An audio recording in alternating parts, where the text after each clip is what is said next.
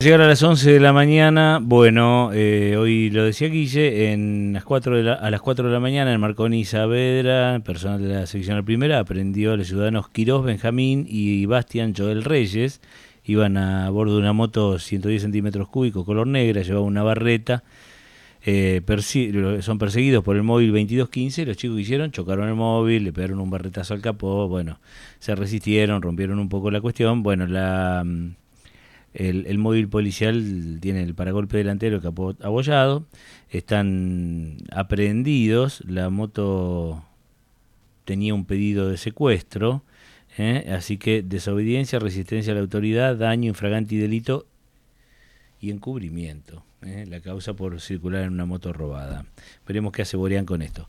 Em, hablábamos de la, de la delegación de la Policía Federal y las posibilidades que no continúe funcionando en Tandil o se esté pensando en un traslado a otra ciudad. Vamos a hablar con la concejal Juana Echezarreta. ¿Qué tal, Juana? Buen día, ¿cómo estás? Hola, buen día, ¿cómo estás? Bueno, eh, bien. Primero para preguntar si el Consejo Deliberante o al menos tu bloque o alguien ha tomado nota de esto que para mí es gravísimo teniendo en cuenta lo que nos pasa en materia de inseguridad, de delitos federales, perder una repartición de esta magnitud. Sí, mira, nuestro bloque participa activamente del Foro de Seguridad, más específicamente yo lo estoy haciendo desde que ingresé como concejal en el año 2019 y eh, durante el 21, eh, del 21 al 23 se sumó eh, Natalia Chacón del MIR también a participar del Foro de Seguridad y Juan Manazoni también lo ha hecho en varias oportunidades. Y bueno, se planteó en el último, si bien no estaba en el orden del día, lo, se planteó en la mesa la preocupación de que la Policía Federal tuviera que dejar eh, la localidad de Tandil eh, porque se le vence el contrato de alquiler donde está actualmente y se le estaba dificultando muchísimo la, la posibilidad de encontrar un lugar.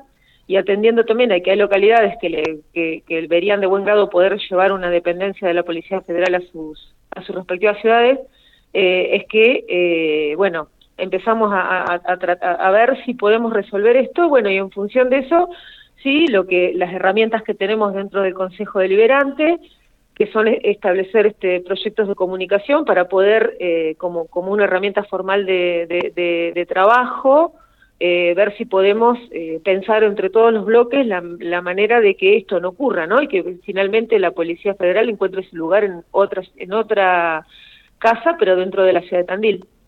Bien, bien. no, no es una situación fácil, pero digo, es sumamente necesario. Eh, yo pienso, Juana, y todos conocemos lo, que pasa con la droga en Tandil, cómo circula, la Policía Federal es un organismo específicamente que puede dedicarse a esto, conjunto con una justicia bastante quieta, digo, eh, sería muy grave que, pierda Tandil esta delegación. Sí, sí, y atendiendo lo que pasó en las últimas 24 horas, que quedó vacante una, un juez que no, que no lo tenemos más. Sí, sí, hay un eh, juzgado acéfalo, digamos. Claro, entonces son cosas que realmente preocupan y que en la, en la situación diaria de una ciudad de 150.000 habitantes eh, se vería como más, comple más complejizado todo si no tuviéramos, eh, además, se nos fuera la Policía Federal. Entonces, por eso apelamos a las herramientas que son correspondencia del Consejo Liberante para tratarlos del Consejo Liberante, pero más allá de eso está la comunicación informal de la preocupación que tenemos todos los bloques de que esto pase, y la manifestación también que todos los bloques tenemos cuando asistimos al foro de seguridad. Bien, vos es que pensaba yo, eh, pronto va a estar eh, el nuevo edificio de Protección Ciudadana, y Protección Ciudadana va a dejar ese que actualmente habita liberado. ¿Se puede pensar en eso? Porque tiene un año más de alquiler, no sé.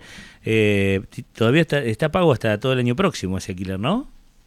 Sí, sí, se puede, por eso, se pueden pensar muchas cosas y creo que la solución está en parte también de poder facilitar la solución, como, como bien, si bien es medio redundante, al Poder Ejecutivo para que si el Poder Ejecutivo es quien tiene la posibilidad real y concreta de, de actuar en este tema, podamos eh, finalmente retener la delegación a Cantandil, porque costó mucho también traerla. Bien. porque además, como vos mismo decías, está atada a un montón de delitos de narcotráfico que de verdad que los necesitamos acá. Totalmente. en otra ciudad. Totalmente. Bueno, vamos a seguir atentamente esto. ¿Vos crees que este este latiguillo que toma, y es imposible conseguir una casa para alquilar, no, no hay, no hay oferta? ¿Es realmente imposible o si uno se pone a agudizar el ingenio es posible o es factible?